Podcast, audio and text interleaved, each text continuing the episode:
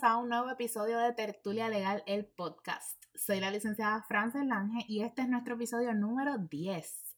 Hoy les vengo a hablar de una de las personas más importantes, si no la más importante en la carrera de un artista, el manejador. El manager es la persona que se encarga de manejar la carrera del artista. Este lo representa en la búsqueda y negociación de contratos, auspiciadores, entrevistas, promociones, etc. En, esencia, ejerce seis funciones primordiales. La primera es ser el representante. Es quien básicamente dará la cara por el artista cuando es hora de hablar de negocios, para que éste pueda concentrarse en su carrera como tal. La segunda es la toma de decisiones. El manager es quien te aconsejará y en ocasiones tomará la decisión por ti en cuanto al proceso creativo, ya sea de tu disco, tu portafolio, tu libro, en fin, tu obra.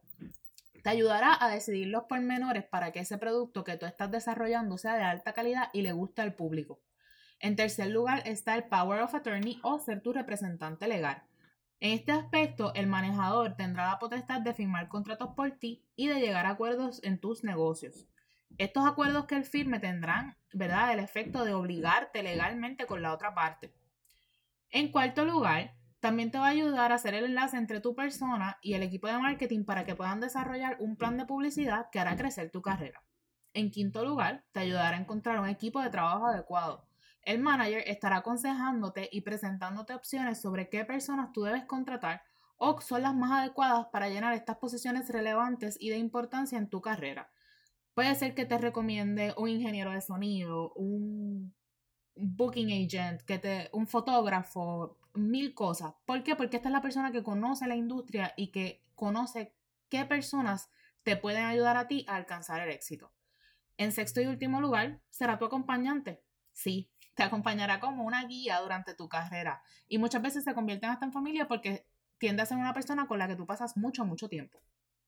Ya que el manejador es alguien muy importante en tu carrera, es de suma importancia que estés atento a escoger la persona correcta para ocupar esta posición. Debe ser una persona que conozca la industria en la que tú te desenvuelves, las tendencias y los gustos del público y que sea intuitivo para las oportunidades que puedan presentarse. Debe ser alguien de tu entera confianza y sobre todo que crea en ti, en tu trabajo y en tu carrera.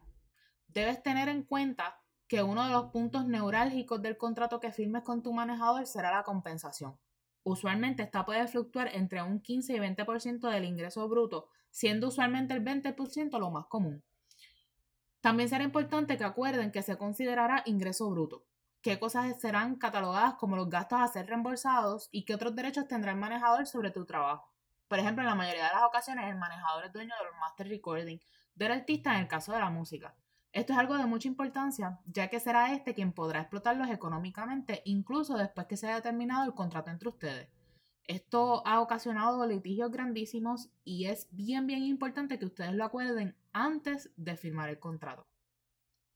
Es importante también que ustedes conozcan cómo se colectarán los ingresos que tú generes, si se te pagarán directamente a ti, artista, o se le pagarán al manejador. Y este, luego de deducir su por ciento, te los pagará a ti. Todo esto son piezas claves de la negociación con tu potencial manejador. Por eso una de las cosas que yo siempre le recalco a mis clientes es que tienen derecho a consultar y discutir el contrato de manejo con un abogado de su predilección. Y que es bien importante que lo hagan.